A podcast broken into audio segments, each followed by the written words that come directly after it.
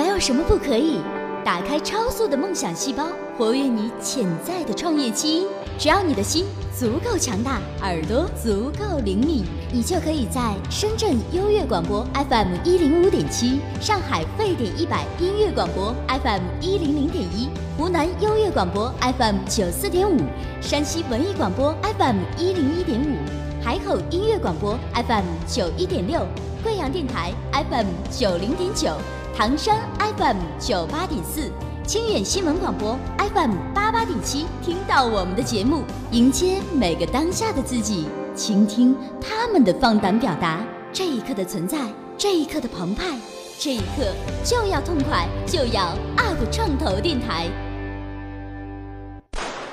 如果说把创业比成是一次赛跑的话，从创业的上半场，我便开始了陪跑，始终在寻找一个答案：为什么去创业？我觉得创业就是翻越一座又一座的山，这座山的名字叫自己。创业在于那么。原来呢，可能就是一人吃饱全家不饿。创业了，你就要在一六年中场休息的时候，我在观众席上跳了下，一起与创业者奔跑，去寻找这其中的答案。大家问一七年创业后半场究竟该怎么跑？我建议每天只需一个小时，去听一个项目的电波录影，在无数种领域当中去寻找自己的方向，一起来探索其中的未知。UP 创投电台，更多的期待，更多的精彩。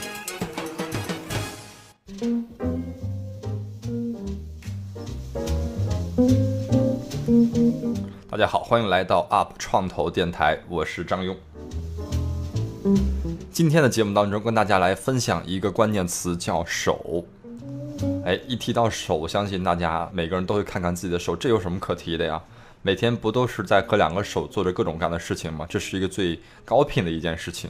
手是我们离不开的最重要的一个身体的部位，它可以帮我们完成各种各样的事情，帮助我们完成各种各样的行为和动作。但是真正我们在使用完它的时候，我们有想过它应不应该得到我们的保护，应不应该得到我们的呵护呢？其实很多人都忽视对于手部的健康。俗话说手是人的第二张脸，但是大多数人都不知道，其实啊，双手其实是可以起到保健的作用的。每天按摩的手部，每天对手部进行一个这个长期的保健，对我们每个人来讲是非常有益的。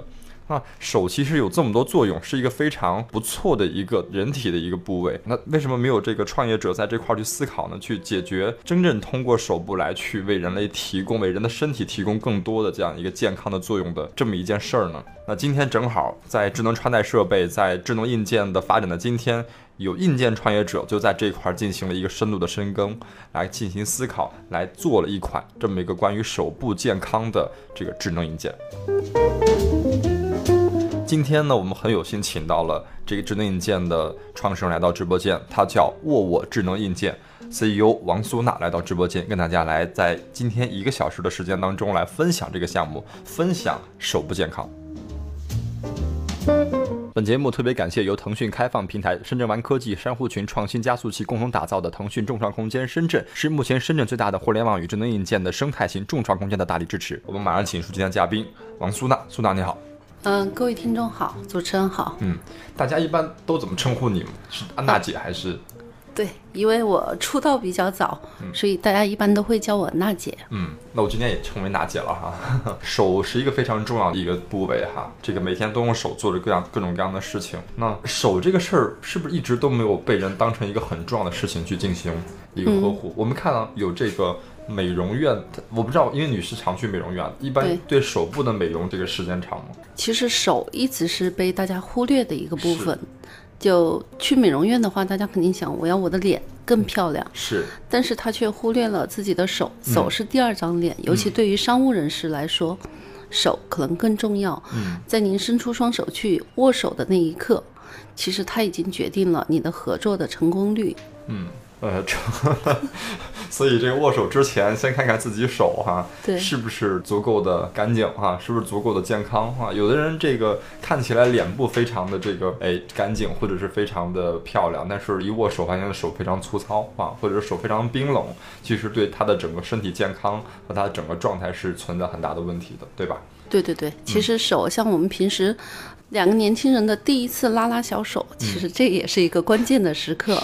包括我们会随着电脑、鼠标、大屏手机的日益这个使用，我们会发现手部运动已经远远的大于我们的脚部运动。嗯每天我在办公室动手可能就有三千次、五千次。嗯其实我在办公室走路的步数还不到两千步。嗯，所以手是很关键的哈。对来，我们谈完这个手，今天跟大家讲讲就是关于手的智能硬件这个事儿哈。我们先来聊聊，就是呃，娜姐是怎么样想起来做这样一个项目，是什么样的初衷引发您做这个项目的？您之前又做了些什么样的事儿？嗯，其实做智能硬件这个项目，进入大健康这个领域呢，嗯我觉得对于女性哈，对于我来说，其实是有一个分水岭，嗯就是我生宝宝之前和生宝宝之后，嗯二零一一年这个时间。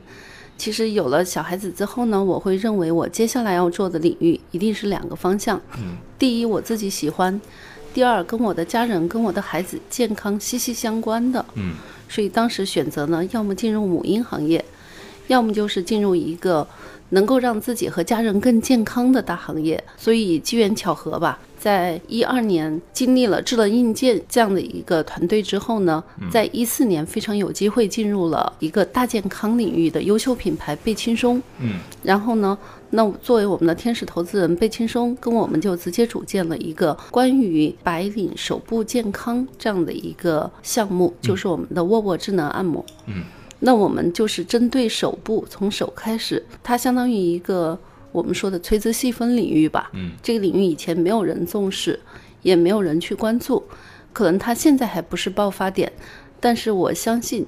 随着大家手部的使用，其实它迟早会有一个手部健康问题的爆发点。嗯，这个数据我们从很多骨科医院，从很多这个中医院，其实已经拿到了非常好的一个数据，就是这个手部健康这个人群已经越来越多，就是因为手部健康问题而去寻医问诊的人也越来越多。嗯所以我们的话呢，是希望大家提早去预防，可以让自己的手部更健康，让自己的身体更健康。嗯，看来手部是一个非常大的一个市场，究竟这个市场有多大？这个项目究竟在为大家提供什么样的一个价值，什么样的一个服务？我们第二板块详细聊。那马上进入我们的这个快问快答环节，来对娜姐进行一个创业者综合素质大挑战。马上进入快问快答。欢迎进入创业者综合素质大挑战。挑战要求快速回答主持人提出的各类问题，鼓励真实回答。以下问题纯属娱乐，接受挑战不可反悔。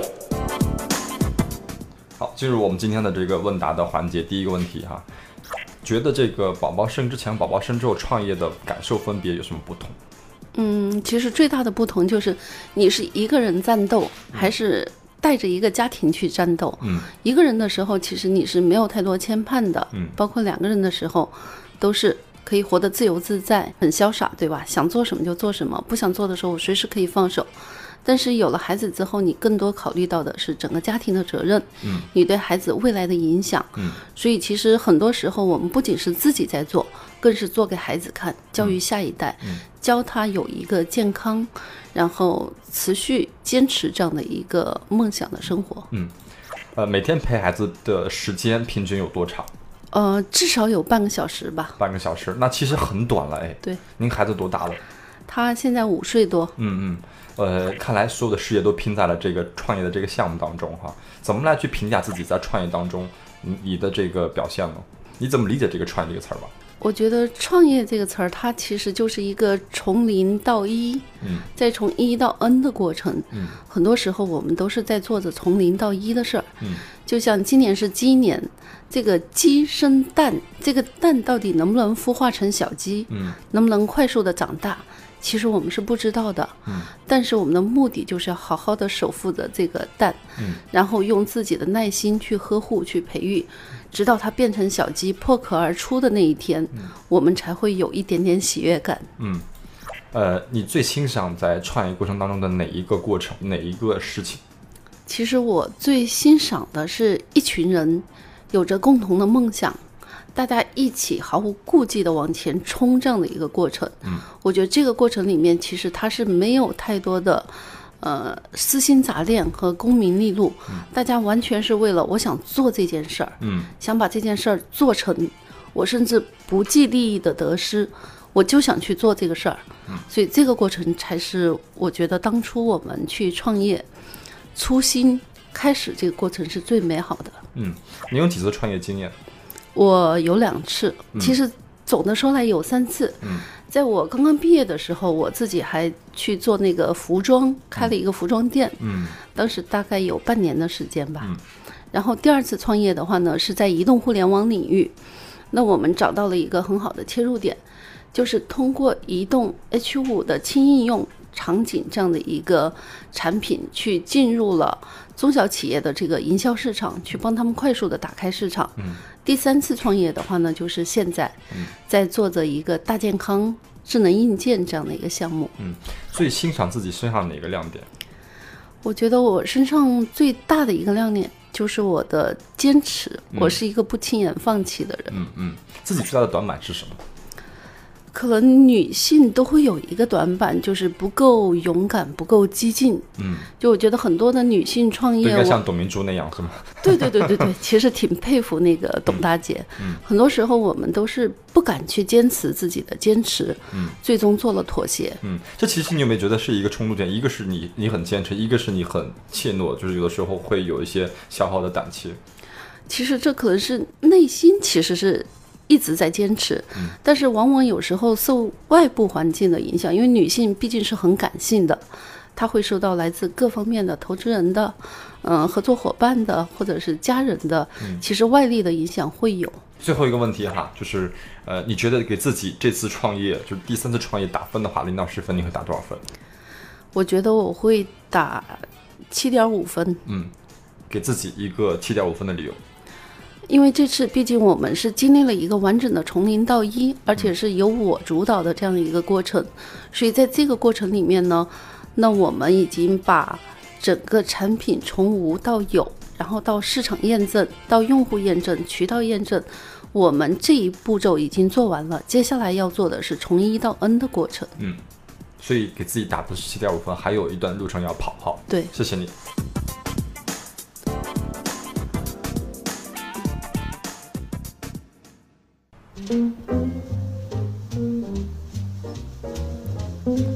欢迎回来，这里是 UP 创投电台，我是张庸。坐在我对面的依然是沃沃智能硬件的 CEO 苏娜，娜姐你好。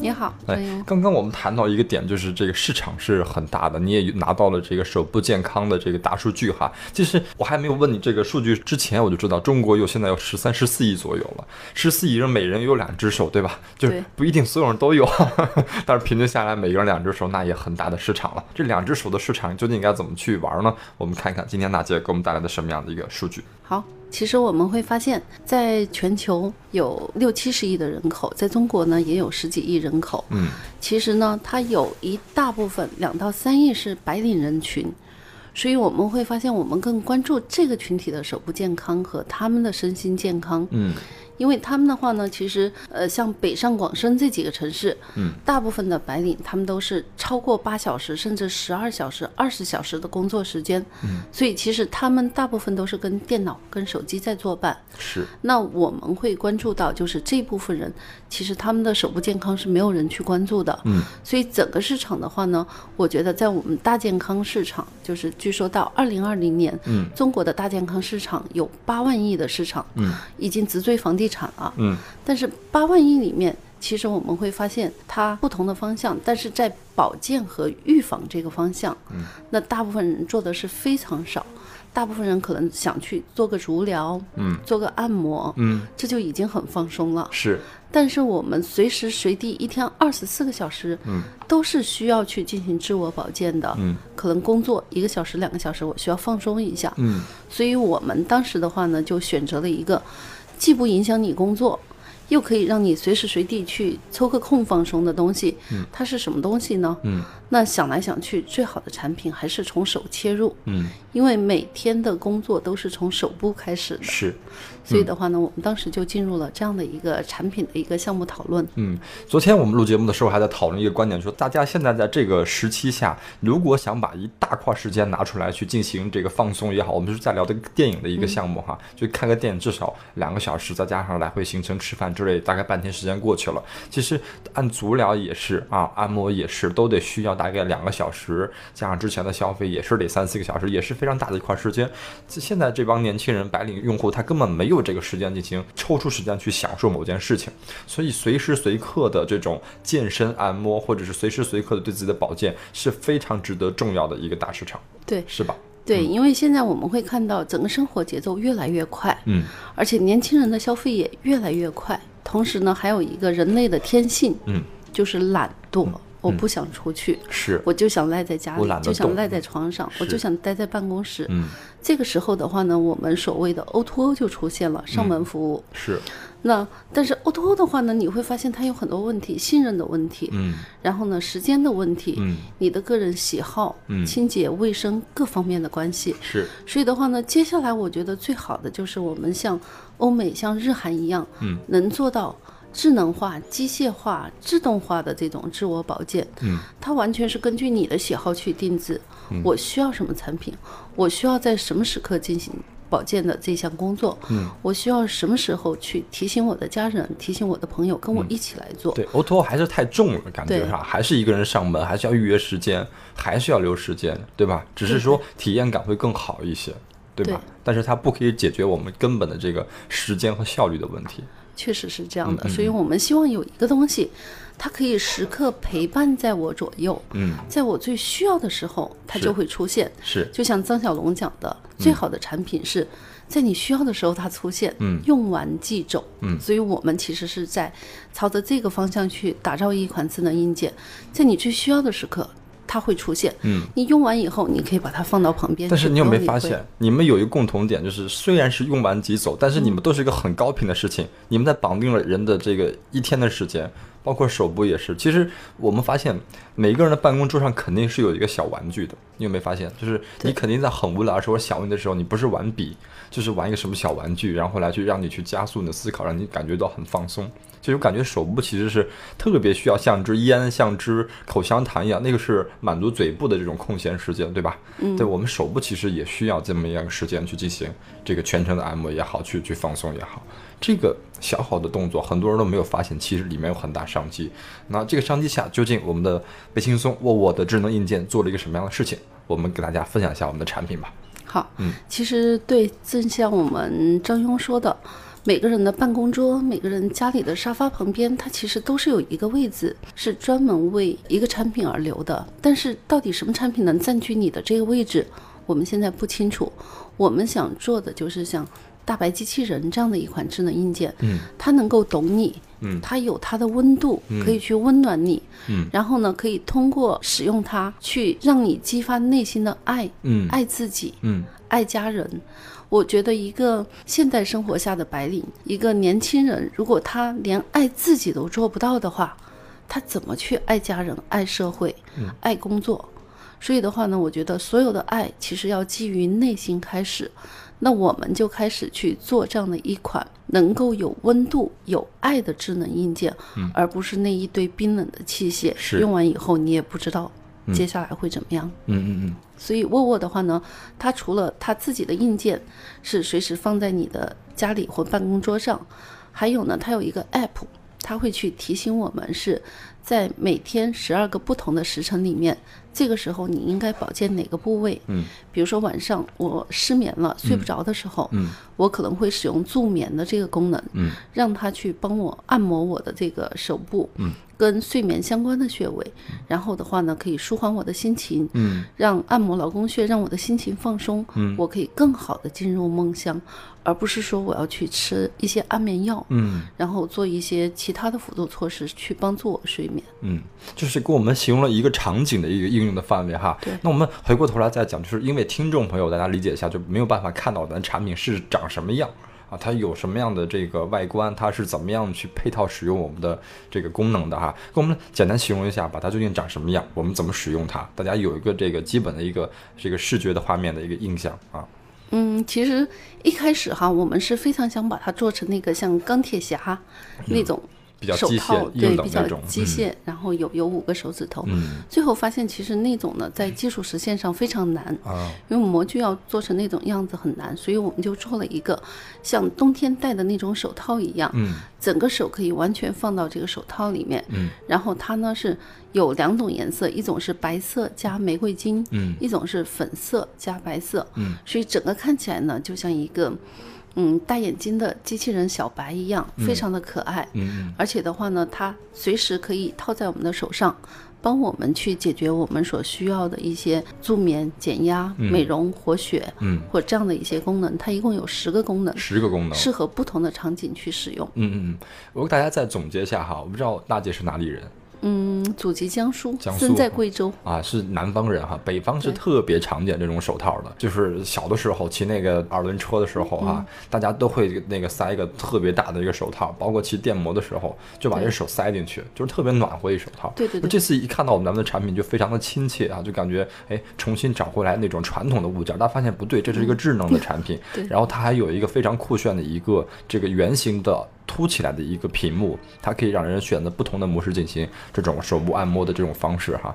那这些十个场景都有哪些场景可以使用？刚才我们谈到一个是睡眠，一个是上班，啊，嗯还有什么？它其实是整个硬件的话呢，中间有一块像您看到那个圆形的电子屏，就像一个眼睛一样。嗯那我们是可以通过 App 控制去看到它分男女不同的模式。女性的话呢，主要注重感性的诉求，比如说美手、活血、嗯养颜、嗯助眠、舒肩，有这五个功能。男性的话呢，他更加理性，他需要的就是有一定原理。有一定功能性的东西，所以我们会根据中国古老的十二时辰养生法，嗯，在不同的时段给到他的手部按摩带来一个身体健康。嗯比如说中午，现在十一点到十三点这个时段，嗯正好是我们养心的时候。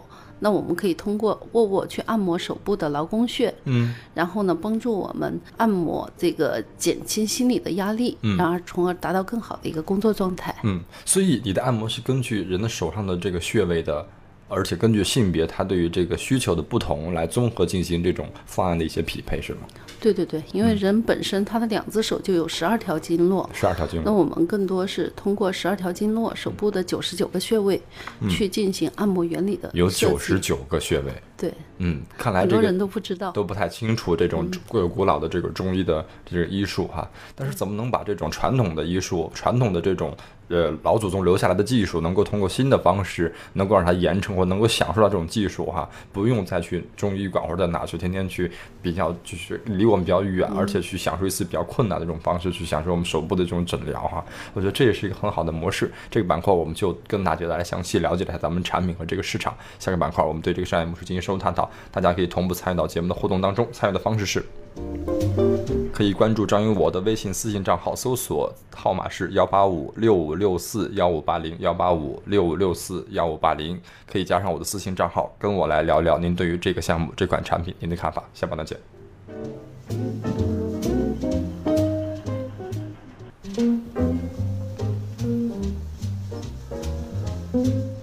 大家好，欢迎来到 UP 创投电台，我是张庸。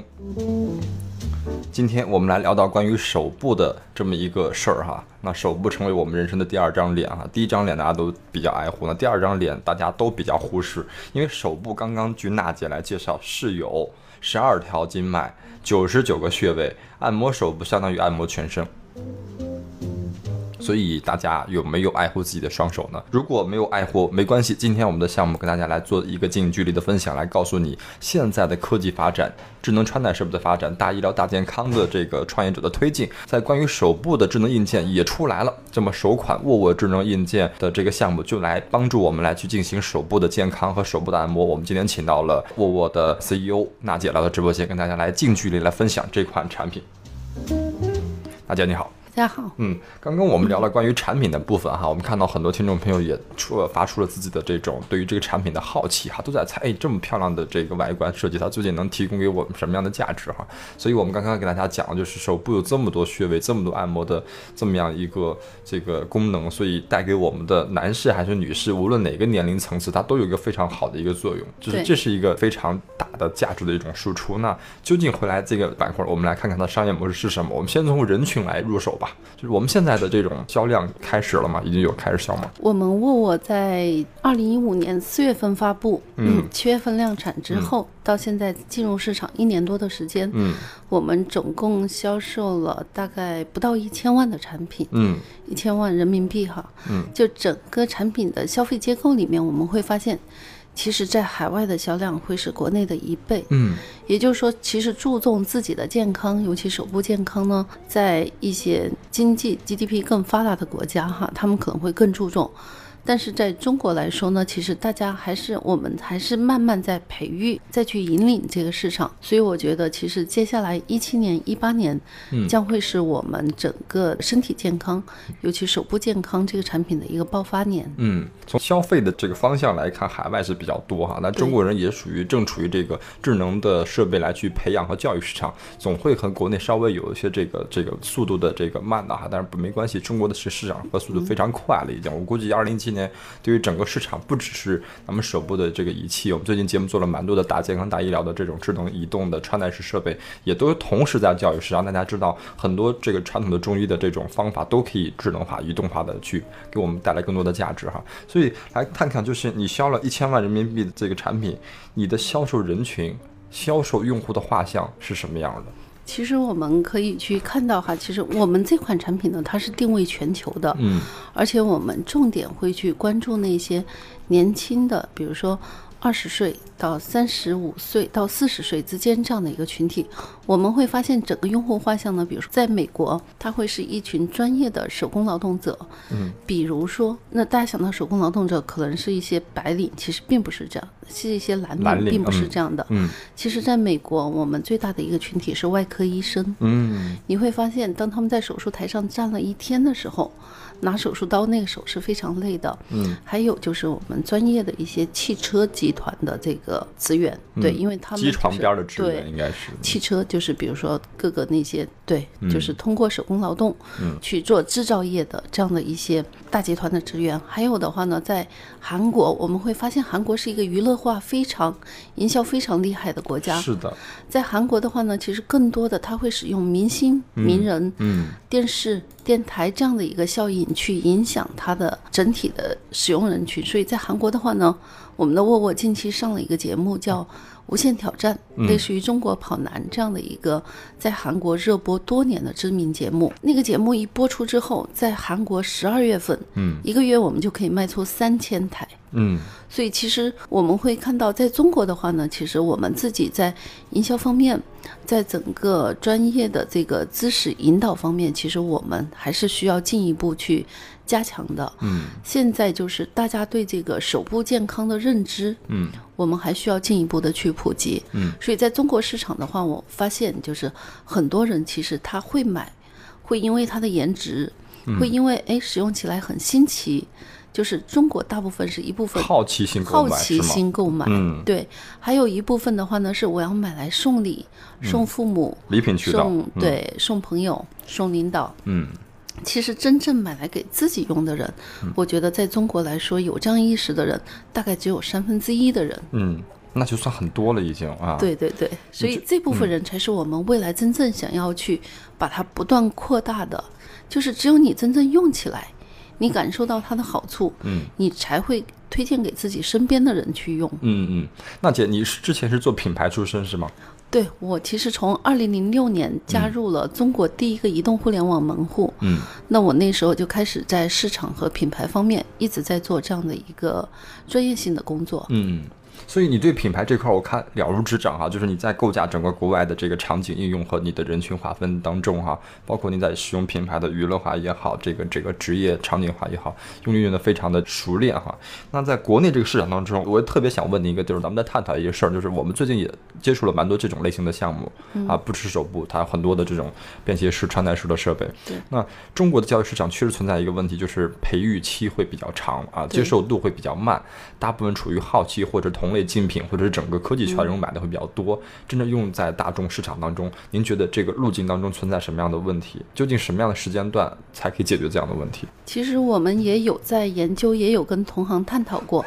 真正中国的大健康要进入每一个普通家庭，其实它更多会步随那个智能家居这样的一个行业。嗯智能家居在中国全面铺开之后，可能大家才会去想到说，嗯，我家里有了可以用的设备，是根据人的需求来的。第一需求肯定是跟自己的衣食住行相关的。嗯第二需求，现在我们提到的消费升级，消费升级才是应该是由一小部分人，他是意见领袖，他注重健康，嗯他关注自己，没有时间去陪伴家人，这个时候他们自己用起来，才会带动身边的一大群人去使用。我们举个例子，有一些智能硬件可能找了一些很好的明星，嗯有这样的一些明星投资者，有大 IP 的效应，嗯，你会发现他的产品在同行业里面确实是卖的比别人要好，消费者认知会很高，您这个有代言人吗？这是一个方向。我们现在还没有去如果如果您定的话，您会选谁呢？我觉得我们要定的话，我会找一些就是相对在各个领域里面比较活跃，又嗯愿意去、有意愿去使用我们的一些群体。比如说，我不会找一个嗯，代言人，我会找一百个、嗯像张庸这样的代言人、去帮我们去传播。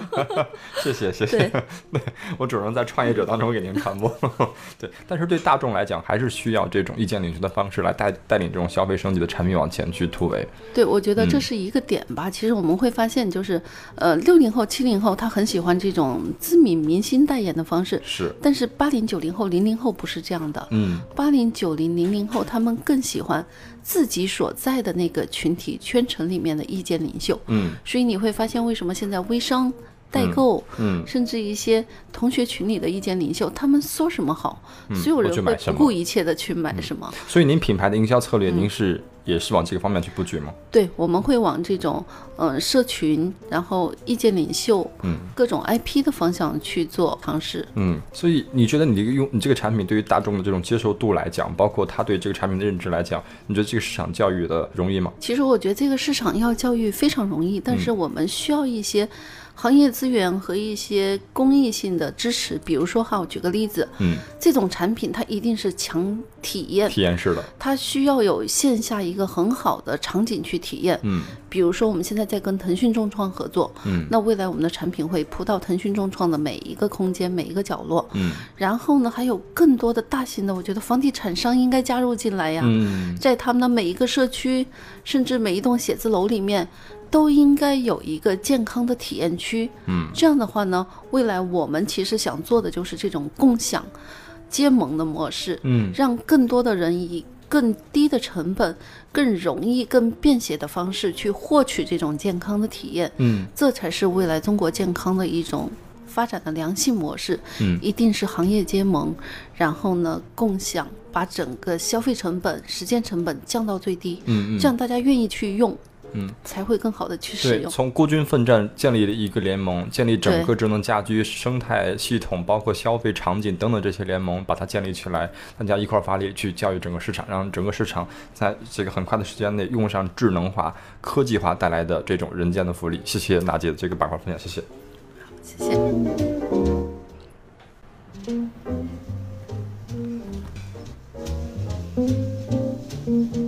欢迎回来，这里是 UP 创投电台，我是张庸。坐在我对面的依然是沃沃智能硬件的 CEO 娜姐，娜姐你好。你好刚刚谈了这个品牌，谈了这个消费的人群这块儿哈。刚刚你谈到一个很厉害的点，叫销售渠道。呃为什么你会有这么厉害的静脉销售渠道呢？嗯，就是去看一看我们的投资背景。当时我们的投资人天使投资人，他是一个在行业里面做了十六年，嗯。然后呢，专注于便携式按摩这样的一个品牌，叫贝轻松嗯。（Breo B R E O）。嗯。所以的话呢，当时我们愿意合作的一个最重要的原因，就是因为它有非常浓厚的行业资源、嗯。研发、供应链，以至全球近百个国家的这样的一个渠道，以及国内的一百多家直营门店，嗯这样的一个品牌。所以其实我觉得很多创业者，你必须去找到这样的一个行业投资的资源，嗯它会给你强大的，对，会给你强大的后续资源。嗯，哎，我们就是虽然在辽宁的项目啊，我们想聊聊贝轻松。其实大家如果出差多的话，都会看到哈，是一个这个眼部按摩仪哈。它当时布局下的时候，它是通过什么方式布局出来的呢？其实贝轻松在十六年前创建的时候，最早只保持一个宗旨，就是我们一定要做独特性的、嗯。与众不同的产品，嗯。而且是关注于大健康这个领域。所以当时它第一款产品是从眼部开始，嗯。通过中医经络穴位按摩去嗯。研发一款眼部产品。发展以来，从眼部到颈部到头部到嗯。手部、嗯。到未来的脚部，身体的可能每个部位。它都会去开发这样围绕个人身体全身的一些按摩产品，嗯。而且它带给用户的是像人手一样的智能按摩，嗯。就是你完全可以自己在家里面去体验到那种专业按摩师的按摩服务。嗯所以的话呢，其实我们会发现它在整个发展的经历里面也经历了几个不同的阶段。嗯。第一个阶段是外贸，嗯。做外销，嗯。其实外销会大于内销的时候。嗯，第二个阶段这是段，其实给创业者一个信号啊，你这样，呃 我觉得那个是一条历史之路吧。嗯。对，第二条的话呢，就是内销外销并进，开始做品牌。嗯。第三个阶段的时候呢，其实你会发现，它的品牌在全球已经产生了一定的影响力。是贝轻松在美国、在日本、在澳洲、在韩国、在台湾、香港，其实都有了自己的品牌直营店。嗯这个时候，它的品牌已经是一个全球化的品牌了，嗯而且要做的是引领全球的这样的一个智能健康的方向。嗯，所以你的现在渠道是主要依靠于你的贝轻松的这个投资方，然后给你的这些渠道。你现在还有其他的渠道吗？除了这个线下的静脉，线上的这个布局是怎么样的？其实有一部分吧，我觉得我们传统的渠道我们会传承，嗯。但是新的渠道，比如说我们现在有很多这种基于场景式应用的一些 O2O 的数码体验店，嗯。它会更关注这种年轻人的生活方式喜好，嗯。在里面你会看到全球知名的一些新奇特的东西，嗯所以的话呢，我们会去开拓这样的一些渠道，比如说呃 Brookstone，嗯。它现在是被宏图山包集团收购的一家这种潮流数码品牌嗯。连锁。然后的话呢，还有像神州数码，嗯它也是一家传统的这种嗯企业，然后开始去向新生力量发展。它在未来也会建很多这种年轻的新生态的这种体验店。嗯，所以这个是我们的一大方向：嗯年轻人的体验店，嗯，潮流的体验店，嗯数码时尚的体验店。嗯，这是我们未来的一大方向。就是你的定位要比较偏年轻化的、时尚化的一种路线。对对对，嗯然后第二的话呢，我们在线上我们会去跟一些非常有意思的一些垂直群体合作，比如说辣妈帮，哦，比如说美拉社区，嗯，对女性社区。然后未来的话呢，我我们还会去跟比如说吴晓波的美好的店，嗯。一条，嗯。甚至是一些在垂直领域做的非常棒的这样的一些品牌去合作。未来我们要走的一定是消费升级这条路，嗯，因为现在的年轻人，第一他喜欢新奇特潮流，是。第二，他也需要消费升级。我买不起 iPhone，但是我也会攒上一年两年的钱去买 iPhone，、或者是我先买一个小米或者华为，对吧？未来我还是要买 iPhone 的。嗯，华为这听了都会哭了，您这一讲，其其实就是年轻人他会有这种品牌的认知和这种消费升级的认知，他会受到周围群体的认其实其实华为和苹果它打在不同的这个群体了，对对吧华为会更商务一些，对商务高端商务一些高端些。商务，那个苹果是比较时尚年轻化的一组，对对，所以年轻人会会喜欢比较潮的这个方向。是，所以打动你的那个消费人群那个特征、那个标签，其实就是一个很大的一个方向了。无论是其实你这个产品，它的方向其实很宽的，是对老人也可以用，是白领也可以用，对吧？商务人这个用，学生也可以用。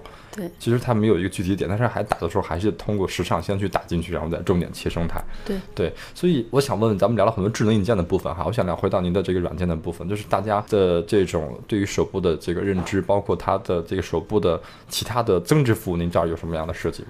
其实未来我们刚刚正好我也想提到这个点，就是嗯。除了硬件，除了我们现在的销售模式、销售渠道以外，嗯未来更多的是我们会依靠内容去黏住用户，嗯。因为一个产品就算你卖给他了，但是他用不用还是用户自己的事儿，是吧？是？你怎么让他经常去用？产生高频的价值，对，产生高频的价值，而且用以后能跟用户去分享、去交流，嗯，这个是才是一个最大的问题。卖给他只是第一步，是所以接下来的话呢，我们会去展开一系列跟手部跟健康有意思的一些内容上的互动，比如说你以后拍一张照片。通过我的微信后台传过来，通过我的 app 传过来，背后就有专家会告诉你，哎，你的手部的颜色、你的按摩以后的反应、你的各个区域的这样不同的一些纹路，会代表你身体状况的什么方式？因为这个其实很有意思，在古代的时候，亚里士多德、古希腊的时候就有研究，然后呢，古印度，包括就是一些东方国家，其实会很愿意去研究这样的一些手部的一些手相。中国也有古话说：“面诊不如骨诊，骨诊不如手诊。”所以大家一般会看手姿健康，而不是说我看脸看脚趾健康。嗯，所以你想通过内容的方式来去让大家去对这个事儿更感兴趣，不单是一个体验的一个产品。对对对。那因为我们知道中国的这种文化当中，对于这个手部的这种文化还是蛮多的哈，经常有一些，比如说这个看手相啊、手部知天命啊，这个中国的古老的一种文化艺术哈。那这些在我们的文化当中会不会植入呢？这些我们会植入，还蛮是一个信仰的事情。对，现在正好在做这样的一些事情。嗯，一个就是跟中国知名的一个专门研究手部的一个机构，那我们马上会去有一个整体内容上的一个战略合作。接下来的话，我们也会跟全球知名的一些高校科研机构去合作，然后在内容、在专业知识理论上面去给用户做一个很好的引导。嗯，接下来甚至我们不排除去跟一些很好的内容方面的一些 App 团队去合作，比如说 Keep，比如说一些健身的这样的一些 APP。它有很好的内容服务，我们可完全可以战略合作起来。嗯嗯嗯，聊了内容部分，聊了硬件部分，我想问问最后咱们的这个盈利模式的部分吧。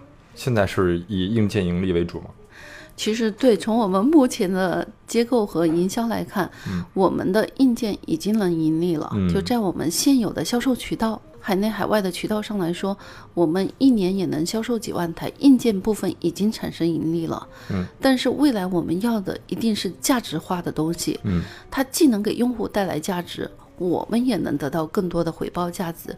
所以未来我们会把它打造成一个开放共享。战略结盟这样的一个平台，通过这样的方式去为大家创造更好的健康，也给我们自己带来一些相应的价值。嗯，所以现在的定价的策略是怎么样了呢？其实我们当初做这个产品的时候，我们定价就在想，不要像传统的按摩产品一样，嗯，动辄上万，轻则几千。我们一定要做个普通用户能消费得起的产品。嗯，所以当时我们的定价就是九百九十九块。嗯，其实一个是基于成本考虑，一个是基于用户和市场的购买力来考虑。嗯，所以其实九百九十九的这个定价，我们在市场上走了一年，发现其实我们还应该把定价再平民化一些。嗯，只是可能整机的价格我们不会去让它降低，而是把它变成共享、分时租赁或者是分期购买这样的模式。你可能花几块钱。几十块钱，嗯，你就可以拥有一台这样设备的使用权，嗯，然后你用完之后，其实你可以分享给别人一起再去用，你不需要拥有它，你只需要使用权就可以了，嗯，所以这几种模式当中，现在都是在并存的，哪种模式比较多的在现在用？呃，现在其实还是第一步，我们现在走的是第一步，嗯，通过渠道，通过零售去获取利润的第一步，嗯，但是。第二步的话呢，其实它需要在我们的产品改良方面，嗯，在用户体验方面还需要有一个升级，是，这也是我们二二零一七年最重要的一个任务。嗯，现在的这个产品的技术部分还有在往上这个生长的空间，或者是突破的技术难度吗？还是已经完成它的所有的开发了？呃，现在我们只是一点零。嗯，其实二点零还有更大的可提升的空间，从外形到结构到它未来的用户交互体验方面，都有很大的提升空间。嗯，看来一点零之后想的空间很大哈。但今天娜姐把咱们的这么优秀的项目分享出来，我相信也是促进更多的人对于这个的理解，同时也焕发了更多创业者对于人体身体的这种创业的这种开发、这种保健开发或者身体的某些这个价值的开发，这是一个很大的一个思路哈。所以大家可以顺着这个思路继续往下去想，还有没有可以。在这块儿进行人身体的一种创业金矿那种挖掘的价值哈，非常感谢娜姐今天给我们带来的分享，谢谢您。好，谢谢张勇，谢谢各位。呃也非常感谢腾讯众创空间深圳，由腾讯开放平台深圳湾科技、珊瑚群创新加速器共同打造，是目前深圳最大的互联网与智能硬件生态型众创空间的大力支持，谢谢。